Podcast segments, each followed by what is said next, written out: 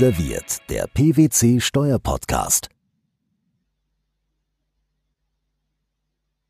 Ja, herzlich willkommen. Mein Name ist Arne Schnittger und ich darf äh, alle ganz herzlich begrüßen zu einem neuen Ausgabe und zur ersten Ausgabe unseres Steuerpodcasts Frisch serviert. Sie können uns hören, Sie können uns vielleicht bei YouTube auch sehen. Wir wollen hier zukünftig über Neuerungen des Steuerrechts berichten. In äh, regelmäßigen Abständen bekommen Sie also bei uns alles das, was Sie brauchen zum Steuerrecht. Wir geben Ihnen einen ersten Überblick und gehen auch mehr in die Tiefe, damit Sie gut präpariert sind und wissen, worum Sie sich zukünftig kümmern müssen. Ja, das will ich hier nicht alleine machen, sondern mit Kolleginnen und Kollegen. Und ich habe gleich für die erste Runde in unserem Tagesschauformat, wenn ich so sagen darf, eine liebe Kollegin, einen Kollegen dazugenommen. Herzlich willkommen, Kerstin Holz und Ronald Gebhardt. Hallo Arne. Ja, hallo Kerstin. Hallo Ronald. Ja, ich würde sagen, dann gehen wir doch direkt einmal los. Und zwar möchten wir uns hier heute mit Neuerungen beschäftigen, die Gesetzgebung und auch Verwaltung ähm, vorhalten. Ich fange mal vielleicht mit einem ersten Thema. Da geht es um die Frage der Besteuerung von Lizenzvergütung im Ausland. Ähm, viele von Ihnen haben das vielleicht verfolgt. Das ist ja eine durchaus wechselhafte Geschichte. Letztes Jahr im November, am 6. November genau genommen, hat das BMF einen äh, Erlass herausgegeben, in dem also darauf hingewiesen wurde, dass solche Zahlungen, wenn die unterliegenden Rechte im Inland registriert sind, zu einer beschränkten Steuerpflicht führen. Das äh, ist eine ja, Entwicklung, die sozusagen sich schon angedeutet hat die Wochen vorher und die natürlich weiter Auswirkungen hat. Und es war dann umso überraschender, dass kurze Zeit danach, zwei Wochen im Referentenentwurf zum Abzugssteuerentlastungsgesetz, eine Streichung dieser Vorschrift gefordert wurde. Das ist natürlich etwas, was allgemein begrüßt wurde zur Vereinfachung. Aber nun ist es so, dass wir ganz frisch ähm, den Regierungsentwurf haben. Und siehe da, diese Streichung findet sich nicht mehr im Gesetz, sondern stattdessen der Hinweis, dass man also zukünftig eine Evaluierung vornehmen möchte in zwei Jahren vom BMF, um die Auswirkungen nochmal zu bestimmen. Und es werden dazu einige Erleichterungsmaßnahmen angekündigt, zu denen kommen wir gleich ähm, innerhalb ähm, derer man vor allem für DBA-Fälle also eine administrative Erleichterung in Aussicht stellt. Kerstin, das ist schon überraschend, oder? Wie würdest du das beurteilen? Das rein und raus in die Kartoffeln? Absolut. Vor allen Dingen, wenn man sich mal die Begründung zum Referentenentwurf äh, anschaut, da stand ja drinne, warum genau diese Fälle jetzt ausgenommen werden sollen aus der Besteuerung. Diese Regelung gibt es, ich glaube, da steht drinne seit 1925. Und die Fälle, die jetzt erfasst werden oder in Diskussion stehen, dass die besteuert werden, das sei nicht sachgerecht. Und insofern verwundert es schon, dass jetzt im Regierungsentwurf eben die Regelung nicht gestrichen wird, sondern eventuell nur die Erleichterung über den BMF schreiben kommen. Und man hätte ja auch, selbst wenn es Erleichterungen sind und man nicht alle Fälle jetzt ausnimmt, lieber den Weg über eine gesetzliche Regelung tatsächlich gehen sollen. Ja, in der Tat. So ist es jetzt nicht gekommen. Wir müssen uns also damit äh, zukünftig beschäftigen. Ja, und dann ist natürlich die Frage, welche Erleichterungen gibt es und was man so hört da soll es also in Bälde wohl auch einen Erlass geben, wo man versucht, bestimmte Erleichterungen ähm, ja, vorzuhalten. Das ist auch, glaube ich, kein Geheimnis. Wir hatten vor einiger Zeit, vor einer Woche genau genommen, äh, bei der BDI eine Veranstaltung, wo wir schon über dieses Thema ähm, diskutiert haben und das also auch schon aussicht gestellt wurde. Und ja, da geht es insbesondere um die Frage, inwieweit wir zukünftig für DBA-Fälle ein erleichtertes Verfahren haben und vielleicht über eine rückwirkende Freistellungsbescheinigung einem Antrag innerhalb einer bestimmten Zeit ähm, ja die Möglichkeit haben, das einfacher abzuwickeln. Oder das wäre schon notwendig, glaube ich. Ne? Oder wie würdest du das beurteilen? Das würde ich ganz genauso sehen, Arne. Also ich glaube, für alle am ehesten noch sinnvoll gewesen wäre, wenn man den Referentenentwurf einfach so umgesetzt hätte. Also man hätte es für die Vergangenheit gestrichen. Das hätte, glaube ich, den Aufwand bei den Unternehmen und bei den Beratern und bei den Steuerpflichtigen und in der Verwaltung natürlich auch deutlich äh, verringert. Jetzt äh, ist es so, wie es ist. Der Regierungsentwurf sieht die Streichung nicht mehr vor, wie Kerstin und du schon gesagt haben. Und ich glaube, jetzt hat man sich sozusagen für eine Lösung entschieden. Man lässt das Gesetz grundsätzlich mal so, wie es ist. Für zukünftige Zahlungen, die so ab Ende des Jahres erfolgen, ähm, muss man das ganz normale Verfahren ähm, äh, sozusagen verfolgen, weil das jetzt das Problem ja bekannt ist bei allen Steuerpflichtigen und deren Beratern. Und für die Vergangenheit will man eine, ich sag mal, etwas innovative Lösung fahren, so wie man das hört, dass man sozusagen ähm, eine Freistellungsbescheinigung für alle offenen Fälle beantragen darf. Und wenn man die beantragt, dann darf sozusagen der Schuldner dann von einem Steuerabzug absehen. Das heißt also, wenn der Gläubiger einen Antrag stellt auf so eine rückwirkende Freistellungsbescheinigung, darf der Schuldner vom Steuerabzug absehen. Aber auch nur dann, wenn es sich um sogenannte zweifelsfreie DBA-Fälle handelt. Und da beginnt ja der Spaß eigentlich schon an zu laufen. Dass sicher die erste Frage stellt, Arne, was heißt denn eigentlich zweifelsfreier DBA-Fall? Ja, das ist in der Tat also eine spannende Frage. Also da sind wir mal gespannt, was natürlich die finale Verwaltungsansicht äh, ja, dazu sieht. Ich, ich hätte eigentlich gedacht, das ist schon spannend, dass man überhaupt als Eintrittsbarriere für dieses Verfahren diese Zweifelsfreiheit vorsieht, weil das ist ja eigentlich Bestandteil dieses Freistellungsverfahrens, ja. Also von daher schauen wir mal, was jetzt final da drin steht, aber ähm, in der Tat, also da, da könnte sich schon abzeichnen, dass man überhaupt in das Verfahren reinzukommen, schon diese Hürde nehmen muss, dass etwas zweifelsfrei ist und das ist diskussionswürdig natürlich. Vielleicht ganz kurz auch eine Vorschrift, die zumindest auch dann zu Zweifel führen können und die ja im gleichen Gesetz interessanterweise geregelt wird. Eine sehr schöne Überleitung, Ronald, direkt, wenn ich so sagen darf zur Neufassung des 50d Absatz 3 ESTG. Auch da haben wir jetzt ja im gleichen Gesetz eine Änderung äh, äh, vorgesehen, die, glaube ich, man auch nicht aus dem Auge verlieren sollte. Vielleicht magst du dazu kurz mal umreißen, was uns da zukünftig erwarten wird, wenn das so gesetzt wird. Genau, vielleicht noch einmal einen letzten Schritt zurück zu dieser, zu diesen Lizenzen. Was wahrscheinlich in diesem Schreiben auch geregelt wird, ist ja die Frage, wie denn die Vergütung zu bemessen ist, wenn es denn einen Steuerabzug gibt. Also dazu finden sich auch Aussagen und gewisse, ähm, äh, an, äh, was angedacht wurde in der Literatur, wird da auch explizit abgelehnt. Eine kostenbasierte äh, Bemessung wird da auch abgelehnt, so wie man hört. Also da bleibt es auch spannend, was jetzt die Bemessung der Vergütung angeht, wenn es denn einen Steuerabzug doch geben sollte. Aber um jetzt auf deine Frage zu antworten, in der Tat, wenn man das mal verknüpft miteinander und sich die Frage stellt, was heißt, was heißt denn eigentlich zweifelsfreier DBA-Fall, dann werden wir zukünftig mit dem neuen Paragraphen 50d Absatz 3 noch viel mehr Zweifel haben, als wir sowieso schon hätten. Das heißt, hier sind wir sozusagen doppelt gekniffen ähm, mit der neuen gesetzlichen Regelung des 50d3 und dieser Vorgehensweise der Zweifelsfreiheit für, die, für das vereinfachte Verfahren bei den Lizenzen. Aber mal unabhängig von diesem 49, was ist jetzt im 50d Absatz 3 eigentlich neu? Mal so von oben drauf geguckt. Das ist ja die bekannte sogenannte Anti-Treaty-Shopping-Regelung, die auch beim EuGH schon ein paar Mal gelegen hat und eigentlich ja nach Sicht von vielen europarechtswidrig war. Jetzt hat man sie sogar noch verschärft ähm, im Wesentlichen und basiert das letztlich auf neuerer Rechtsprechung vom EuGH und ist der Auffassung, dass sich damit sozusagen der Wind wieder gedreht hat. Und was hat man da gemacht? Also mal ganz kurz umrissen, es geht eigentlich um vier Themenbereiche. Erstens die sogenannte persönliche Entlastungsberechtigung. Das ist also, was man im englischen Sprech immer als Look-Through bezeichnet. Der ist deutlich verschärft worden. Man darf nur noch dann durchgucken, wenn es um die nämliche Anspruchsgrundlage geht, wenn man zwischen Anspruchsgrundlagen springt. DBA 43b, unterschiedliche DBA, dann darf man schon gar nicht mehr durchgucken. Der wird also deutlich angeschärft. Das zweite, der zweite Bereich ist die sozusagen die Substanzprüfung, hätte man derzeit gesagt. Das ist gar keine mehr.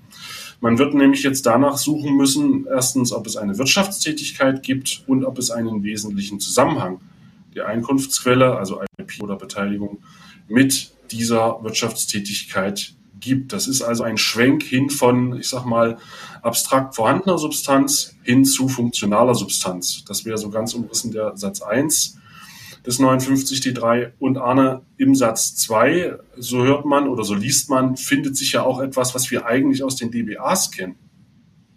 Genau, ja, also in der Tat, der Satz 2, wenn ich den Satz 1 jetzt nicht erfülle, habe ich ja das Problem, dass eine Missbrauchsvermutung ausgesprochen wird. Ich habe dann natürlich die Möglichkeit, noch den Nachweis zu führen, dass der Missbrauch, die Vermutung des Missbrauchs nicht angemessen ist, indem ich im Satz 2 diesen Principal Purpose Test äh, führe, dass ich also nachweise, dass eben die, der Einsatz der Struktur nicht überwiegend steuerlich motiviert ist. Keiner der Hauptgründe ist eben ein steuerlicher. Und äh, das ist natürlich sehr subjektiv.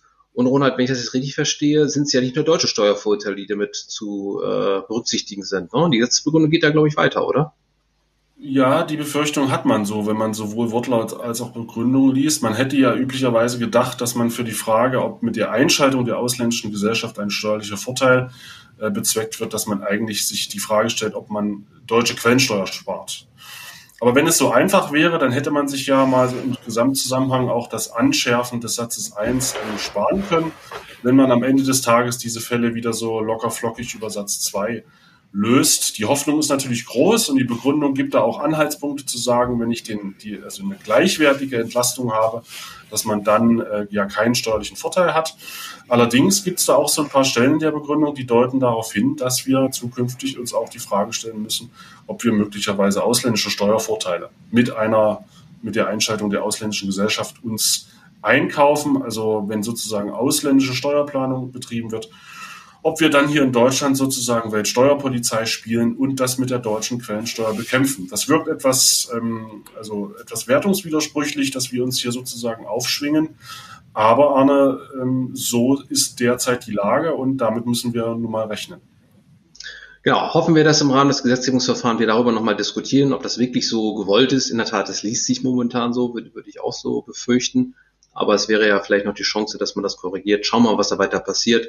Und vielleicht noch ein letzter Satz. Die Börsenklausel ist momentan natürlich auch etwas eingeschränkter. Da kann ich auch nicht mehr sozusagen ganz nach oben durchgucken, um das auch nicht ganz so den Tisch fallen zu lassen. Auch das sicherlich, was das Unternehmen beschäftigen wird. Also von daher der Hinweis äh, an alle äh, Sie an den Geräten. Da lohnt es sich auf jeden Fall genauer drauf zu schauen. Der Kollege Gebhardt und ich haben einen neuen ICR auch dazu einen Beitrag geschrieben. Da kann man noch viel detaillierteres äh, noch nachlesen. Und ansonsten bin ich mir sicher, dass wenn das Gesetzgebungsverfahren weitergeht, dass wir auch nochmal eine vertiefte äh, Thema, vertieftes Thema nur zum 15D3 haben werden. Ja, liebe Zuschauerinnen und Zuschauer und Zuhörerinnen und Zuhörer, und wir werden natürlich bei der ersten Ausgabe gleich überholt. Es liegt nach unserer ersten Aufzeichnung nunmehr das BMF-Schreiben auch vor zur Besteuerung von immateriellen Wirtschaftsgütern bei der Überlassung im Ausland. Es ist also wirklich jetzt so, wir haben ein vereinfachtes Freistellungsverfahren, können rückwirkend eine Freistellungsbescheinigung beantragen, zumindest für solche Sachverhalte, die bis Ende 21 verwirklicht werden. Insoweit ist, wenn ich DBA-Berechtigung habe, kann vom ähm, Einbehalt der äh, Quellensteuer abgesehen werden und ich kann einen Antrag stellen, muss dort allerdings Informationen auch vorliegen. Wir hatten es ja auch schon in der Aufnahme so angedeutet. Ähm, wir müssen insbesondere auch Verträge in Deutschauszugsweise vorlegen und eben muss im Blick behalten werden, inwieweit die DBA-Berechtigung auch unzweifelhaft ist, weil nur für diesen Fall darf vom Einbehalt der Quellensteuer nach dem BMF-Schreiben abgesehen werden. Und wenn natürlich auch der Antrag abgelehnt wird auf Freistellungsbescheinigung, muss dann die Anmeldung innerhalb eines Monats, also sehr kurzfristig erfolgen. Also von daher ganz spannende neue Entwicklung. Wir wollten die auf jeden Fall noch mitgeben in der ersten Ausgabe und von daher geht sie zurück und weiter im Text. Aber vielleicht zum weiteren Thema, weil nicht nur internationales Steuerrecht ist relevant momentan, sondern auch das nationale Steuerrecht. Kerstin, wir haben auch im Bereich der Organschaft einige äh, Neuerungen, die man vielleicht gar nicht so zunächst gesehen hat. Das ist fast so ein bisschen überraschend. Ende letzten Jahres ähm, gar nicht im Steuerrecht eine Änderung, aber im Bereich des Gesellschaftsrechts Änderungen im 302 Aktiengesetz. Ich bekomme aber schon gleich schweißnasse Hände, wenn man sozusagen eine Änderung sieht, weil man dann immer gleich Sorge hat, welche EAVs da vielleicht geändert werden müssen oder drohen da irgendwie zukünftig vielleicht in Gefahr zu kommen. Was hat sich denn da getan? Vielleicht magst du das einfach mal äh, hier darstellen. Ja, sehr gern, Arne. Man könnte meinen, es ist schon fast eine unendliche Geschichte, zumindest eine sehr bewegte Geschichte mit auch einer langen Historie. Im Fokus stehen mal wieder Ergebnisabführungsverträge bei GmbHs als Organgesellschaften. Ähm, dort sieht der Paragraph 17 KSTG gesonderte Vorschriften vor im Zusammenhang mit der Gewinnabführung oder der Verlustübernahme und im Folgenden geht es hauptsächlich um die Regelung zur Verlustübernahme. Denn wenn man jetzt in Paragraph 17 KSTG aufschlägt und in der aktuellen Fassung nachliest, dann ist dort zu, zu sehen, dass ein Verweis notwendig ist auf die Vorschriften des 302 Aktiengesetz in seiner jeweils gültigen Fassung. Das ist der sogenannte dynamische Verweis. Das war jetzt aber nicht immer so, sondern in der alten Fassung von Paragraph 17 KSTG war es auch ausreichend, dass ähm, eine Verlustübernahme entsprechend der Vorschriften des Paragraph 302 Aktiengesetz vereinbart wurde. Das konnte entweder durch eine wörtliche Wiedergabe von den Vorschriften erfolgen oder eben durch einen statischen Verweis damals. So, und jetzt stellte sich schon immer die Frage, was passiert, wenn die Vorschriften im 302 Aktiengesetz geändert wurden jetzt mal einen Blick wagen, ein bisschen in die Historie, dann ist äh, 2004 dort zu nennen. Dort wurde nämlich der Paragraph 302 Aktiengesetz um einen Absatz 4 ähm, ergänzt. Das ging dort um eine Verjährungsregel. Und da stellte sich natürlich die Frage, welche ERVs sind anzupassen. Und ich möchte jetzt nicht im Einzelnen auf alle Ping-Pong-Bestandteile des BFH und der Finanzverwaltung eingehen. Da gab es also mehrere BMF-Schreiben, mehrere BFH-Rechtsprechungen. Man sollte sich vielleicht das BFH-Urteil 1R 93 aus 15 da mal merken.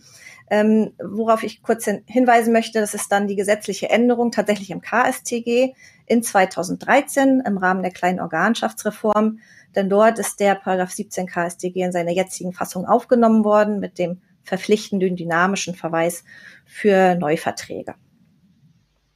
Ja, vielen Dank. Also in der Tat, da gab es schon so ein bisschen äh, auch Änderungen. Ja, und jetzt haben wir sozusagen natürlich wieder die Frage eigentlich auf dem, auf dem Tisch, weil Ende letzten Jahres gab es wieder eine, eine Veränderung, nicht wahr? Genau, die alte ähm, Änderung 302 Aktiengesetz, das war ja der Absatz 4 und jetzt kam zwei Tage vor Weihnachten mit dem, ich muss jetzt mal ganz langsam sprechen, Sanierungs- und Insolvenzrechtsfortentwicklungsgesetz. Ich glaube, ich, ich hoffe, ich habe nichts vergessen von diesem Gesetz. Super. Da kam also zwei nice. Tage vor Weihnachten kam zwei Tage vor Weihnachten eine Änderung im 302, diesmal im Absatz 3 und zwar sind dort nur zwei Worte ergänzt worden. Ähm, das, jetzt stellt sich natürlich die Frage, inwiefern die Rechtsprechung zu der Einfügung von Absatz 4 jetzt hier auf die Wortlautänderung Absatz 3 zu übertragen ist. Aber zumindest kann das Risiko jetzt nicht ausgeschlossen werden, dass alte ERVs angepasst werden müssen. bevor du mich jetzt fragst, was ein alte ERV ist, verrate ich dir gleich. Und zwar sind das solche, ER, sind das solche ERVs, die ähm, noch vor dem 27.02.2013 abgeschlossen oder auch letztmalig angepasst wurden. Und es muss sich, das hatte ich ja eingangs schon gesagt, um GmbHs als Organgesellschaften handeln und diese ERVs ähm, enthalten dann eben noch keinen dynamischen Verweis. Denn wenn sie einen dynamischen Verweis haben, dann brauchen wir uns die Fragen gar nicht stellen. Aber es gibt tatsächlich ganz viele ERVs noch, die diesen dynamischen Verweis nicht haben und wo jetzt mal geschaut werden muss, ob eine Anpassung notwendig ist. Hm. Also ganz spannendes Thema, vor allem auch ein bisschen überraschend. So kurz vor Jahresende ist das Ganze ins Gesetz gekommen. Die steuerliche Befassung des BMF mit dem Sachverhalt ist jetzt zumindest mir nicht so unmittelbar, ich sag mal, einsichtig. Ich, wir wissen jetzt mittlerweile, dass man jetzt eben auch darüber nachdenkt, wie man damit umgeht. Wünschenswert natürlich wäre auch hier irgendwie eine Übergangsvorschrift auch äh, vielleicht noch äh, darzustellen oder klarzustellen, dass es vielleicht unkritisch ist. Das sind jetzt wieder die Fragen. Wobei auch letzteres, naja, das kann man schon wieder zucken. Der BFH ist ja da bezüglich der BMF-Schreiben auch durchaus kritisch. Von daher ist das natürlich jetzt eine schwierige Frage, wie man da reagieren soll. Aber zumindest eine Übergangsvorschrift müsste man in jedem Fall wohl erforderlich sein, weil wenn ich überlege, mein Organgesellschaftsjahr endet jetzt im Januar oder Februar, habe ich ja kaum eine Chance, das irgendwie anzupassen, Kerstin, oder? Genau, äh, die Vertragsänderung oder die Anpassung, das muss man nämlich berücksichtigen bei diesem Thema, ist bis zum Ende des Geschäftsjahres der Organgesellschaft im Handelsregister einzutragen. Und gerade bei abweichenden Geschäftsjahren, die jetzt zum Beispiel vielleicht am 31. März ändern, enden, ähm, ist natürlich die Änderung jetzt äh, sehr zeitnah vorzunehmen. Und in der Tat bleibt die Reaktion der Finanzverwaltung abzuwarten, auch als der 302 äh, Absatz 4 ähm, äh, eingefügt wurde. Da gab es ja auch diverse Übergangsregelungen, teilweise dann allerdings auch im KSTG, was dann natürlich deutlich mehr Rechtssicherheit hat als nur eine Übergangsregelung durch ein BMF-Schreiben. Aber sie würde im ersten Schritt ja schon mal helfen. Ja, sowieso eine gesetzliche Änderung wäre sowieso wünschenswert. Ansonsten für Sie, wenn Sie da Interesse daran haben, es gibt in Bälde einen sehr lesenswerten Beitrag von der Kollegin Christine Schäfer und Maximilian Reppel. Kann ich an der Stelle also Ihnen allen nochmal wärmstens ans Herz legen zur Lektüre. Da kann man also noch vieles weiteres lesen und wir werden natürlich weiter das beobachten, inwieweit im BMF darauf jetzt reagiert wird und weil es da Handlungsbedarf gibt. Aber für Sie vielleicht schon mal der Hinweis über diese Neuerung, die ansonsten vielleicht doch leicht unentdeckt ja, vielen Dank. Dann würde ich sagen, sind wir mit unserer ersten Runde auch durch und wir kommen zu unserer nächsten Kategorie. Wir wollen auch ein bisschen in die Zukunft schauen und das machen wir jetzt in der nächsten Kategorie Neues aus Berlin.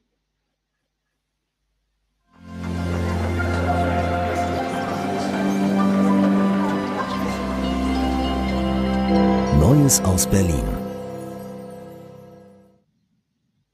Ja, Neues aus Berlin. Wie gesagt, die Kategorie soll einen Blick in die Glaskugel erlauben.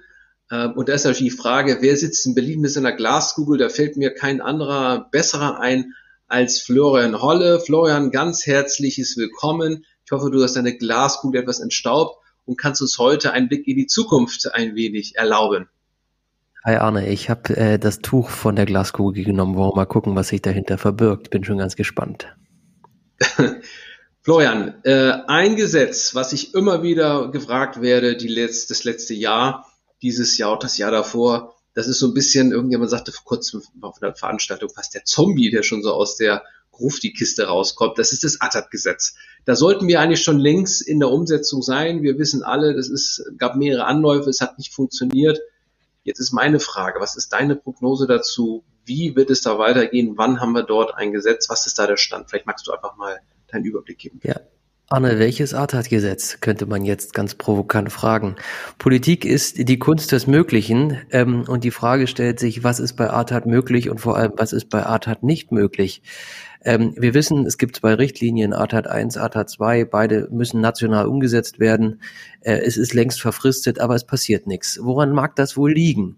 Ähm, wir wissen, es liegt insbesondere im Bereich der Hinzurechnungsbesteuerung und es hängt am Niedrigsteuersatz. Hier gibt es einfach verschiedene politische Ansichten. Die einen sind für 15 Prozent, die anderen sind für 25.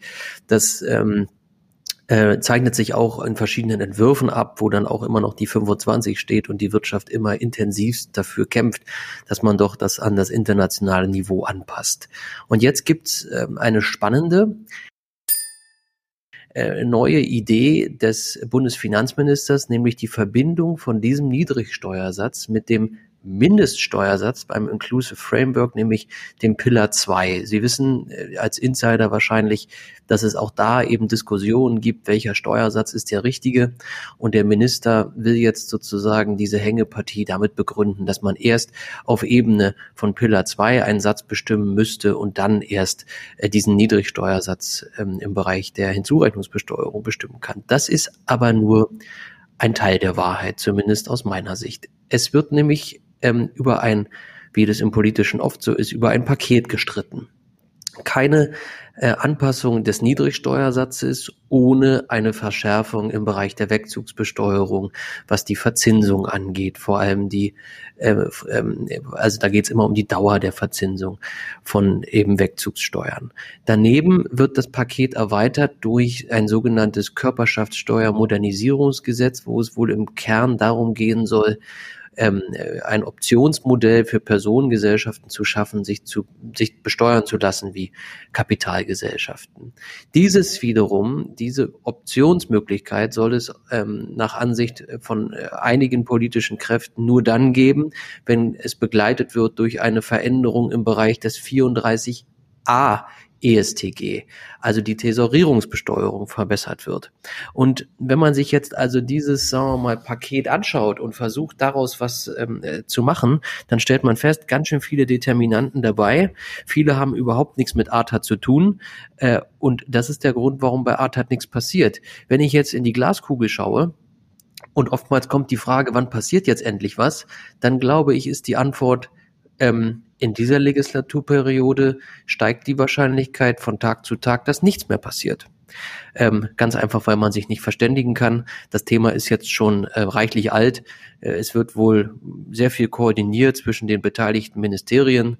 Ähm, man versucht da immer zu Lösungen zu kommen. Das gelingt nicht. Und wenn man sich auf dem Zeitstrahl anschaut, was braucht es denn, um am Ende zu einem Gesetz zu kommen, dann haben wir aktuell einen ähm, Referentenentwurf. Es braucht einen Regierungsentwurf. Das ist die Stelle, an der es momentan hakt. Es braucht eine erste Lesung im Bundestag. Es braucht eine Anhörung. Es braucht eine Befassung des Finanzausschusses des Bundesrates, Stellungnahmen dazu, Gegenäußerungen, zweite, dritte Lesung, vorher noch eine Beschlussfassung im Finanzausschuss. Also ich halte das für zunehmend unwahrscheinlich, dass das in dieser Legislaturperiode noch funktionieren wird. Und daraus erwachsen natürlich dann ganz spannende Fragen, ja.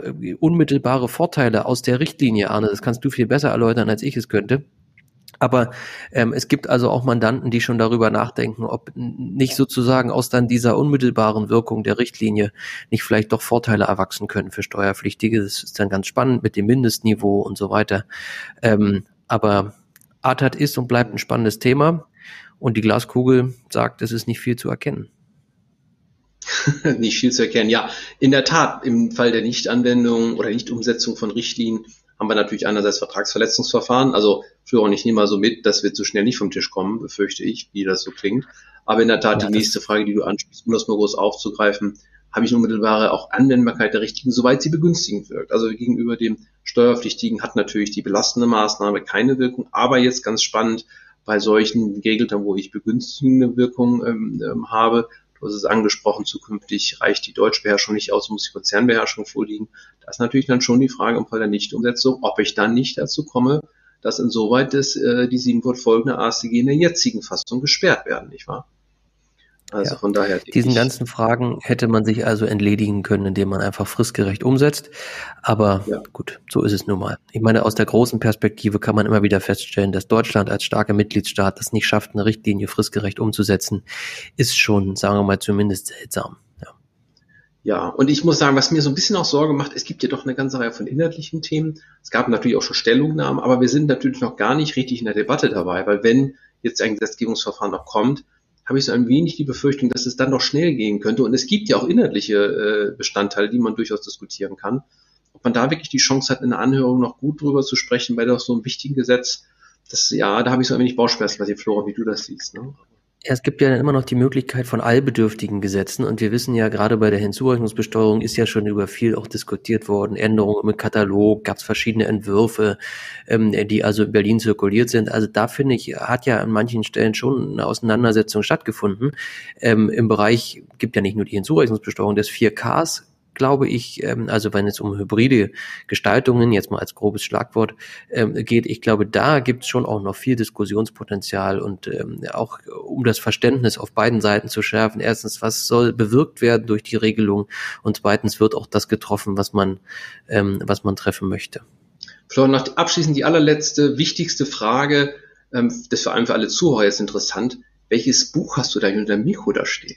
Und hast du es vor allem gelesen? Ja, ähm, also bei dem Buch bin ich auf Seite 9. Ja, wir, wir haben hier, der Techniker sagte uns, das Mikrofon müsste näher kommen. Ja, und was, was tut man, um das Mikrofon näher zu bringen? Man holt dicke Bücher. Also deswegen liegt hier A Promised Land von Barack Obama. Darunter liegt äh, ein Buch Personengesellschaften im internationalen Steuerrecht. Da schreibt ein Schnittger mit, das bist aber nicht du. Und darunter ist ähm, die Festschrift von äh, Heinz-Klaus Kroppen. Die Bücher sind für alles geeignet, im Zweifel auch als Mikroablage. Ähm, aber ähm, gut, sei es drum. Auf jeden Fall hast du noch Bücher und nicht nur Kindles, dann könnte man auch das Mikro jetzt nicht so schön nah bei dir dran haben. Also Bücher haben auch so gesehen da auch einen ganz praktischen Vorteil. Vielen Dank, Florian, für die äh, für den schönen Ausblick und für den Blick in die Glaskugel. Lieben gern, Arne.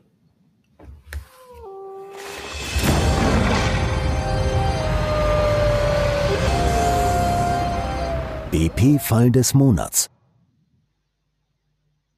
Ja, jetzt kommen wir zu einer neuen Kategorie, die auch ganz spannend ist. Es wird auch etwas gruselig, wie man schon im Intro hört, der BP-Fall des Monats. Hier wollen wir zukünftig Fälle aus der Betriebsprüfung darlegen und besprechen, die also manchmal schon fast so etwas Gruseliges auch haben und wo man sich dann manchmal auch fragt, ist das wirklich so richtig und äh, könnte man das nicht auch eigentlich auch anders lösen? Und da haben wir heute einen Fall mitgebracht von einem Mandanten, ganz spannend, der ist auch schnell erzählt. Es geht um die Verrechnungspreise, wie momentan ja so häufig. Ähm, da war es also so, dass in diesem Fall ähm, Dienstleistungen erbracht wurden im Konzern Zentrale, zumindest da stand zur Diskussion, wo zentrale Kosten angefallen sind und dieser Mandant also, ich sag mal so, durchaus begünstigen für den deutschen Fiskus eine Ausbelastung derartiger Kosten in die Länder vollzogen hat. Da gab es sicherlich auch viele Diskussionen dazu, aber das ist also hier erfolgt.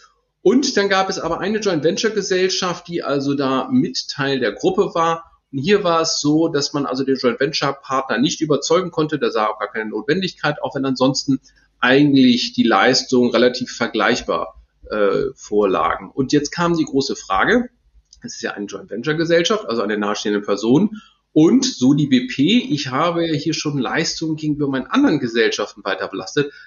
Klammern muss ich dazu sagen, es waren ähm, auch vielleicht nicht alle, aber doch die ganz überwiegende Anzahl. Und das nahm jetzt die BP zum Anlass zu sagen, dann muss das ja wohl auch gegenüber den anderen Gesellschaften, Joint Venture Gesellschaften erfolgen da ist man natürlich ein wenig baff. Ne? Es ist ja schon so, dass man so versucht, im Sinne des Fiskus zu denken und also Kosten rauszubelasten und dann reicht das dann nicht mal. Und vor allem, ich kann es ja gar nicht, weil was soll ich denn machen? Wenn der Joint Venture Partner nicht dazu Ja sagt, dann geht das wohl kaum.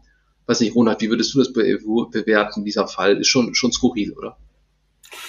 Ja, also er ist insofern skurril, weil ja der Steuerpflichtige schon sozusagen an sich ohne Not, ich sag mal, Shareholder-Kosten ins Ausland belastet hat und damit die deutsche Bemessungsgrundlage schon erhöht hat, also schon ein was Gutes getan hat.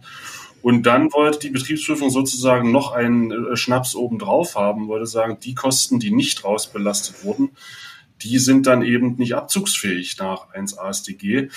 Also schon ein etwas ähm, ein merkwürdiger Ansatz und da ist auch, glaube ich, der gedankliche Fehler, um das mal versuchen auf den Punkt zu bringen, der BP war da zu sagen, dass das Verhalten des Steuerpflichtigen gegenüber einer Gesellschaft sozusagen der Fremdvergleichsmaßstab für das Verhalten gegenüber einer anderen Gesellschaft war. Und was hier so ein bisschen durcheinander gebracht wurde, war, glaube ich, die Frage, was ist der Fremdvergleich und was ist der Konzernvergleich? Fremdvergleich heißt ja immer, wie verhalte ich mich im Verhältnis zu der konkreten einzelnen Gesellschaft und nicht, wie verhalte ich mich gegenüber anderen Gesellschaften. Und was ja eigentlich noch sozusagen irrwitziger war, dass gerade das Verhalten gegenüber dem Joint Venture Partner noch am ehesten einem Fremdvergleich sozusagen unterliegt, weil da ja ein Fremder mit dabei war. Das heißt, ähm, im Ergebnis ist das hier ähm, ein guter Fall, wo man sozusagen die, die Maßstäbe Fremdvergleich und Konzernvergleich und was ist fremder Dritter und was ist nicht, mal so ein bisschen durcheinander gewürfelt hat und wir haben dann versucht, das so ein bisschen zu ordnen. Aber äh, Arne, es gibt sicherlich auch noch andere Punkte, die wir besprechen können. Ja, in der Tat. Ich glaube, der Vergleichsmaßstab ist auch ganz spannend. Ne? Also hier der Joint Venture Partner, der da nicht zustimmt, Kerstin, ähm, in der Tat, Ronald hat es schon angedeutet, da könnte man auf die Idee kommen, also ist das sogar der richtige Maßstab, weil offenbar ist es ja nun gar nicht auch notwendig, diese Leistung zu beziehen. Hätte man auch vielleicht so lesen können, ne? Absolut. Also die Suche nach dem richtigen Fremdvergleichspreis ist ja schon immer spannend. Wenn ich mich lange, lange an meine Steuerberatervorbereitungszeit zurückerinnere, da ist dann immer die Frage, wer ist denn eigentlich der fremde Dritte? Und ich wäre tatsächlich damals und auch heute noch nicht auf die Idee gekommen zu sagen, eine konzerninterne Schwestergesellschaft in diesem Fall wäre dann eher ein fremder Dritter als der Joint Venture Partner. Also ganz spannend, wie der Fall jetzt aufgelöst wird. Auch ganz praktisch natürlich, wenn man jetzt auf die Idee kommt, es ist sogar der Joint Venture Partner, hätte das natürlich für die Weiterbelastung der Konzerngesellschaften ganz ihre Konsequenzen, weil dann wären die Zahlungen natürlich nicht fremdvergleichskonform, wären dann vielleicht die Gewinnausschüttung und VGA sind dann ja im Inland äh, zumindest gewerbesteuerlicher Steuer äh, freizustellen. Unter dem Korrespondenzprinzip ähm, haben wir natürlich im Körperschaftssteuerrecht ab einem gewissen Veranlagungszeitraum eine Besteuerung. Ja, aber das ist natürlich schon hier ähm, ganz interessant, wie so ein Fall ausgeht, weil da kann man natürlich dann die Frage aufwerfen, ob dann nicht sogar die Ausbelastung im Inland dann sogar zu korrigieren wird. Also da werden wir sicherlich einen Blick drauf haben, wie das dort weitergeht, wenn unser BP des Fall des Monats sich vielleicht zukünftig auflösen wird.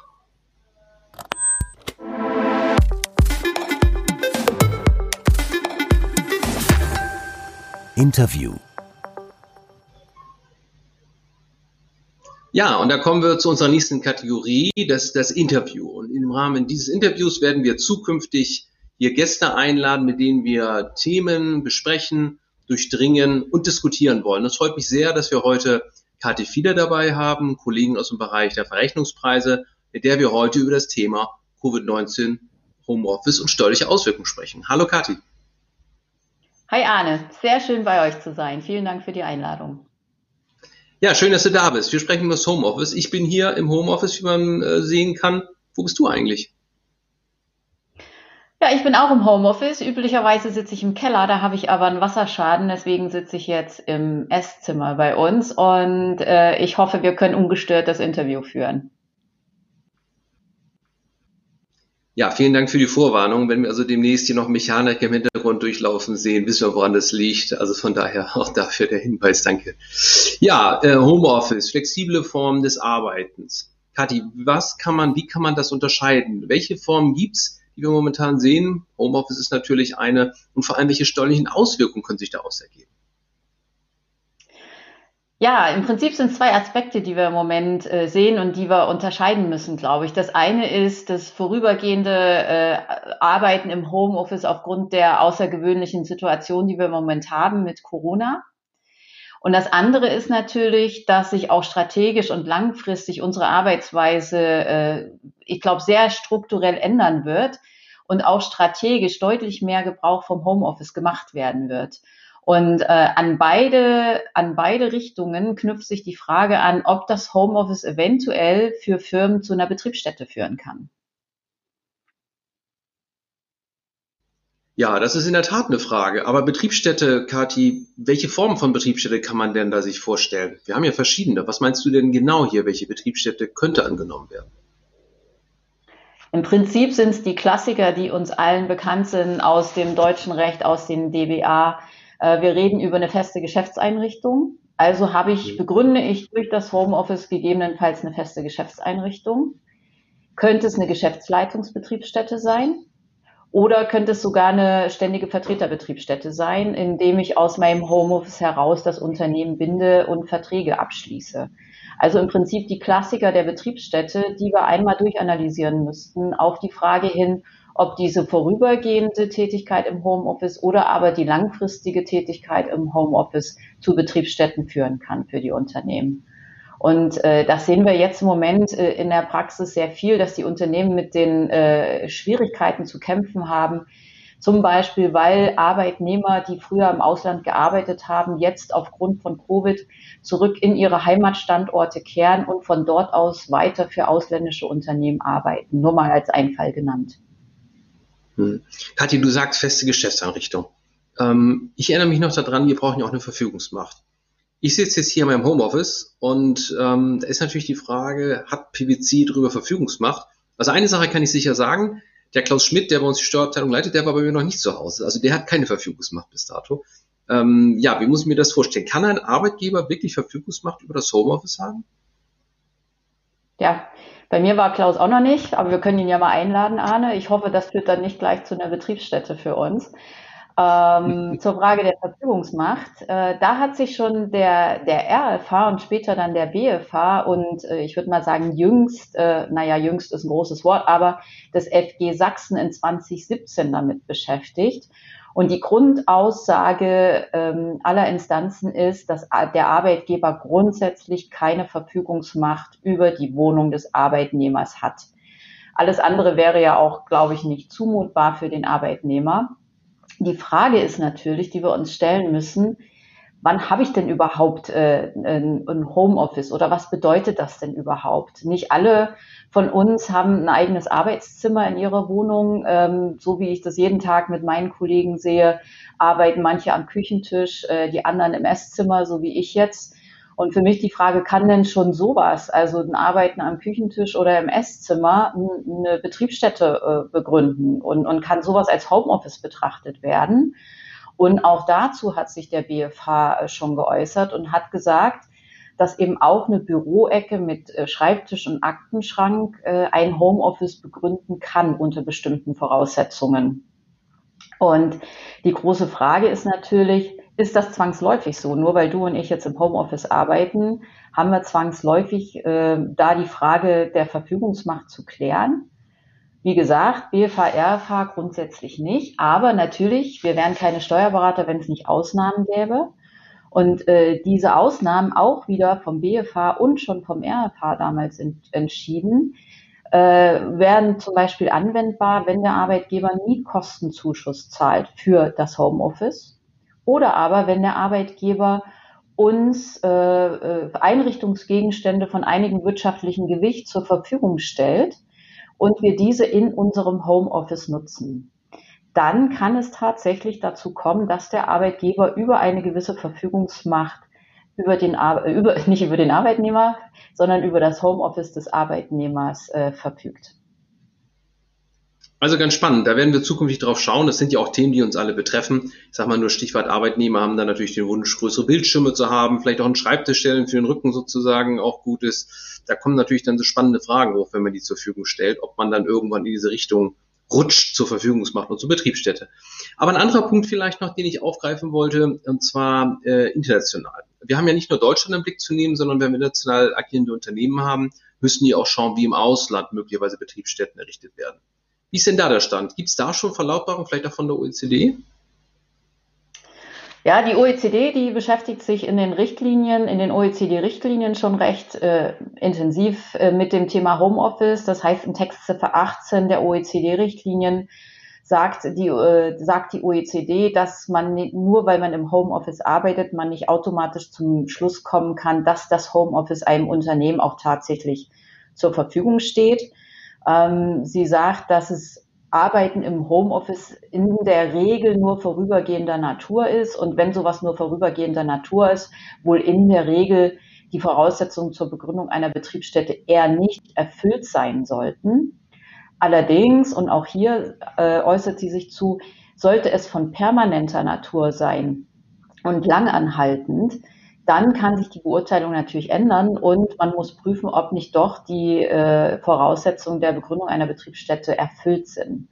Und das haben wir zum Beispiel gerade mit einem Mandanten diskutiert, der plant, langfristig seine Arbeitsstruktur umzustellen, indem eben äh, Räume oder Bürofläche abgemietet wird und indem äh, flexible Büroflächen bei Coworking-Agenturen angemietet werden, aber bei weitem nicht in dem Umfang, wie sie früher äh, als, eigene Bürofläche zur Verfügung standen.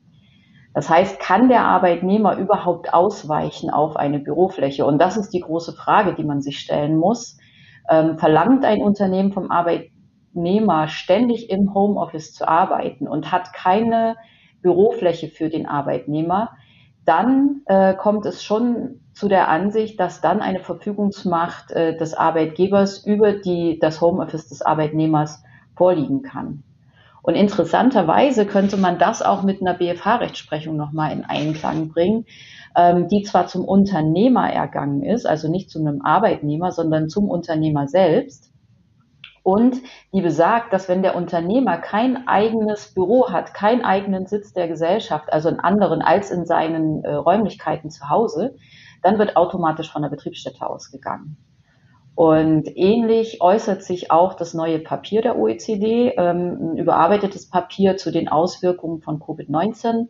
Auch da sagt die OECD, wenn es vorübergehend ist und außergewöhnlich, nun aufgrund von Covid, sollte in der Regel keine Betriebsstätte vorliegen. Ist es aber langanhaltend und hat der Arbeitnehmer keine Ausweichmöglichkeit, ähm, dann ist es genau zu prüfen, äh, und ob eine Betriebsstätte vorliegt oder nicht. Also viele, viele Fragen, glaube ich, im Moment, Arne, ähm, die es zu diskutieren gilt. Ja, vielen Dank. Äh, hochspannendes Thema, vor allem etwas, was doch mal leicht ähm, aus dem Blick gerät. Von daher, wenn wir uns jetzt alle umstellen, wie Sie es auf jeden Fall natürlich einen Blick drauf zu haben, weil wenn später Betriebsstätten eben äh, entdeckt werden, kann das natürlich immer sehr unliebsam sein. Und auch übrigens im internationalen Kontext nicht allein hat es eine Bedeutung. Auch innerhalb von Deutschland mit der Gewerbesteuer haben wir natürlich ähnliche Probleme, wie dann also Gewerbesteueraufkommen verteilt wird. Von daher sicherlich ein Thema, was uns die nächsten Wochen, wahrscheinlich auch Jahre weiter begleiten wird. Kathi, nochmal ganz kurz Themenwechsel. Stichwort Verluste. Wir haben ja nicht nur mit der Änderung der Arbeitsbedingungen zu kämpfen, und damit haben wir ähm, ja unsere Schwierigkeiten, sondern auch natürlich mit ganz einfach ökonomischen Verlusten. Viele Unternehmen sind momentan in einer Phase, wo doch substanziell ähm, ja, Verluste eingefahren werden. Und natürlich haben wir im internationalen Kontext die Frage, wie gehen wir damit um? Also ganz konkret, ähm, wenn ich im Inland, im Stammhaus die Verluste mache, im Ausland habe ich dann Funktionen, die auf einer Cost-Plus-Basis ausgesteuert werden. Ist es dann so, dass ich davon ausgehen kann, diese Unternehmen machen weiterhin ihre Gewinne, ihre kleinen Gewinne der Vergangenheit oder werden die auch an diesen Verlusten beteiligt? Wie ist denn da momentan der Stand der Diskussion? Ja, das ist in der Tat, wie du sagst, ein viel diskutiertes Thema im Moment. Ähm, wie gehe ich mit diesen Verlusten um? Und äh, die Frage, die wir uns hier stellen müssen, vielleicht eingangs oder die die Finanzverwaltung hier schon in vielen Stel Fällen gestellt hat, eingangs, ist, äh, habe ich überhaupt die Möglichkeit, die rechtliche Möglichkeit, äh, diese Verluste bei den Unternehmen zu berücksichtigen? Sprich, man müsste sich die Verträge anschauen, die abgeschlossen sind und hoffentlich Klauseln in den Verträgen haben, die für außergewöhnliche Umstände Korrekturen erlauben. Das ist mal die erste Frage. Die andere Frage ist natürlich, ist es überhaupt möglich, bei sogenannten Routineunternehmen Verluste tatsächlich zu berücksichtigen in dem jeweiligen Land? Ähm, da sind die Meinungen unterschiedlich. Die Finanzverwaltung hat sich in der Literatur geäußert. Äh, die deutsche Finanzverwaltung nun gesagt, äh, sie steht dem sehr kritisch gegenüber, dass diese Verluste äh, im Inland zum Beispiel, wenn wir jetzt in Deutschland so ein Low-Risk-Unternehmen sind, zu berücksichtigen sind. Das ist allerdings die Meinung natürlich der Autoren, die beide allerdings in der Finanzverwaltung hochrangige Positionen begleiten. Ähm, nach unserer Auffassung kann man das sehr wohl begründen. Die Frage ist natürlich, wie? Wie gehen wir da vor? Wie können wir zeigen, dass solche Verluste auch bei Routineunternehmen gerechtfertigt sind? Ähm, und unsere Ansätze, die wir im Moment fahren, sind einfach zum einen traditionelle Benchmarking-Ansätze, dass wir dort die Grenzen des Möglichen ausweiten und zum anderen aber ein bisschen innovativere Ansätze, wo wir mit statistischen Analysen arbeiten. Bei den traditionellen Ansätzen äh, schauen wir uns einfach mal das ganz Einfachste gesagt an, äh, können wir nicht die Interquartiersbandbreite ausweiten, indem wir doch Verlustunternehmen mit einschließen, indem wir die Zeiträume verlängern, über die wir Benchmarking machen, was ja üblicherweise eine der drei Jahreszeitraum ist. Und wie du dir vorstellen kannst, wenn wir jetzt auf einen Dreijahreszeitraum über die vergangenen drei Jahre blicken, dann wird das natürlich nicht den wirtschaftlichen Entwicklungen gerecht, um für das nächste Jahr den Preis oder das Benchmark festzusetzen. Daher die Ausweitung der Jahre im, im Benchmarking. Mit den etwas innovativeren Ansätzen, also statistischen Analysen, da äh, schauen wir einfach, wie haben sich die Konjunkturdaten in den letzten Krisen entwickelt und wie kann sich das in der jeweiligen Branche auf die jeweiligen Margen ausgewirkt haben, um dann Korrekturfaktoren anzuwenden. Ähm, das sind Mittel, die wir im Moment ergreifen. Die OECD steht dem einen oder anderen ablehnend gegenüber. Nichtsdestotrotz äh, ist unsere Meinung, dass diese Verluste, die aufgrund dieser Außergewöhnlichkeit, wo auch kein Prinzipal irgendeine Einflussmöglichkeit hat, äh, der kann nun mal Corona nicht abstellen, dass diese Verluste auch äh, bei den Loris-Gesellschaften mit zu berücksichtigen sein sollten. Ja, vielen Dank. Dann vielleicht noch ein letzter Punkt, ähm, nämlich die Frage der äh, ja, Zuschüsse. Also Unternehmen profitieren momentan natürlich in Teilbereichen von Zuschüssen. Der Staat versucht etwas unter die Arme zu helfen, in Deutschland, aber auch im Ausland. Wie werden die eigentlich berücksichtigt im Rahmen der Verrechnungspreise? Da würde ich mich freuen, Arne, wenn ich dir hier eine ganz klare Antwort geben könnte. Äh, kann ich aber leider nicht. Ähm, wir haben eine Umfrage gemacht in diversen Ländern, ich glaube es waren über 20, wo wir mal gefragt haben, liebes Land, wie geht ihr mit diesen Zuschüssen um? Berücksichtigt ihr die in einem Verrechnungspreismodell oder nicht? Vielleicht mal an einem Beispiel. Äh, wir haben einen Auftragsfertiger, äh, lassen wir ihn mal im Ausland sein, jetzt ein Prinzipal im Inland und dieser Auftragsfertiger wird mit einer Kostenaufschlagsmethode vergütet. Sprich, alle Vollkosten plus ein Gewinnaufschlag. Und jetzt bekommt dieser Auftragsfertiger zum Beispiel in Frankreich äh, Zuschüsse vom Staat. Ähm, und die Frage ist natürlich, müssen wir diese Zuschüsse gegen die Kostenbasis verrechnen oder nicht?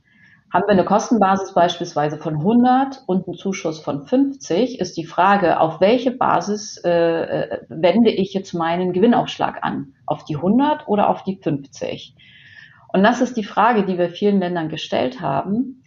Und leider, leider haben wir von vielen Ländern unterschiedliche Antworten bekommen. Von dem einen Extrem, wo gesagt wird, diese Zuschüsse sind auf gar keinen Fall im Verrechnungspreissystem zu berücksichtigen weil die staatlichen Zuschüsse ja nicht unbedingt dem ausländischen Prinzipal zugutekommen sollen, was sie würden, weil der ausländische Prinzipal dann den Auftragsfertiger in unserem Beispiel einfach geringer vergüten würde.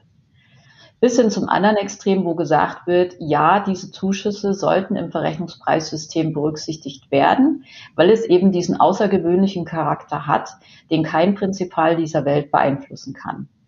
Von daher leider sehr divers, Arne. Ähm, von daher die Empfehlung, wenn Sie diese Themen haben, äh, dann müsste man wirklich in die einzelnen Länder gehen und fragen, wie es in den einzelnen Ländern abgebildet wird. Ja, Kathi, vielen Dank. Also auch das ein spannendes Thema und äh, schöner Überblick dafür. Dann darf ich nochmal ganz herzlich bedanken, Kathi, dass du heute bei unserem Erstlingswerk dabei gewesen bist. Ich hoffe, es hat ein bisschen Spaß gemacht. Ähm, mir, mir auf jeden Fall. Ähm, also ganz, ganz herzlichen Dank. Und ja, vielleicht sehen wir uns ja hier nochmal wieder. Wir haben schon eingangs gesagt, vielleicht sogar zur hundertsten Ausgabe, wenn wir so weit kommen. Also von daher ganz herzlichen Dank nochmal, dass du dabei gewesen bist. Ja, danke für die Einladung. Es hat großen Spaß gemacht, Arne. Und kein, kein Handwerker im Hintergrund, von daher, well done. Noch ging es ganz gut, ja. Ja, dann würde ich sagen, vielen Dank auch äh, allen Zuhörern und Zuschauern äh, für die Teilnahme. Ich hoffe, es hat Ihnen auch gefallen. Ähm, wenn es Ihnen gefallen hat, kommen Sie gerne wieder mit dazu. Wenn es Ihnen nicht gefallen hat, schreiben Sie uns auch gerne und äh, Verbesserungsvorschläge werden immer gerne aufgenommen. Sie sehen die E-Mail-Adresse unten eingeblendet und außerdem sehen Sie sie unten noch in der Timeline. Ich gucke nochmal de unterstrich frisch unterstrich serviert at pwc.com. Da haben wir sie auch eingeblendet. Danke für die Technik. Also wie gesagt, dort gerne auch Verbesserungsvorschläge oder auch aktuelle BP-Fälle, die Sie haben, die Sie nominieren wollen. Ich hatte es ja schon vorhin gesagt, auch die nehmen wir sehr gerne entgegen und ähm, werden Sie dann zukünftig darstellen. Und ansonsten bleiben Sie uns gewogen und bis bald. So, ja, da sind wir durch. Was meint ihr denn? Ja, jedem, Anfang, wo, jedem Anfang wohnt ein Zauber inne. Oh, das ist ja toll gesagt. Wahnsinn. Ja. Ich bin froh, ja, dass meine Internetverbindung im Homeoffice gehalten hat. Aber ich habe den Kindern auch gesagt, sie sollen das WLAN ausschalten. Also meine Kinder, die waren die ganze Zeit online. Und das Schlimme war dann bei der ersten Take, den haben wir ja nicht genommen, da war mein Bild, glaube ich, plötzlich weg, oder? Ja, das stimmt, du warst mal schwarz. Ja. Das ist vielleicht manchmal Aber Florian, aber Florian ich habe ja jetzt gehört, dass du eine Glaskugel in Berlin hast. Kann man da irgendwie einen Ableger produzieren? Kannst du uns nach Hamburg sowas auch mal schicken? Du, äh, ich weiß nicht, Gargamel, glaube ich, hat auch nur eine, ne? Also das ist halt so, manche Sachen, manche Ressourcen sind begrenzt. Ah, ein Versuch was wert. Ja. okay, bis zum nächsten Mal. Oder sag mal, hast du auch schon einmal gelächelt jetzt während der Ausgabe? Geht doch. Geht doch. Sehr gut. Ich finde, das war ein guter Start. Ronald ist unser Terminator. Ist da machen wir noch eine extra Kategorie draus. Genau. Ja. ja, nee, war doch, war doch eigentlich schön. Fand ich auch. Also von daher, darauf kann man aufbauen. Und ich muss auch, Kati heute war auch klasse, ne? Also fand ich immer wirklich. Ja, wie ihr diese, wie ihr diese TP-Begriffe über die Lippen gehen, ja, so, also völlig, äh, also ich bin immer wieder beeindruckt. Also ich fand auch, das war wirklich, war wirklich total schöne Darstellung. Ich glaube auch, das Zuhörer und die Leser, glaube ich, wirklich interessant gewesen. Nö, also ich glaube, darauf kann man echt aufbauen. Dann müssen wir mal gucken, wie wir als nächstes dazu tun. Ich habe schon ein paar Ideen, aber ich will das noch nicht verraten, wer dann kommt. Seid ihr schon gespannt? Kein Spoiler. Kein Spoiler. Spannung. Wir sind gespannt. Ja, wir müssen ja so ein bisschen die Zuschauer dabei haben, an der Stacke halten. Also, beim nächsten Mal geht's weiter. Wir verabschieden uns. Tschüss. Tschüss.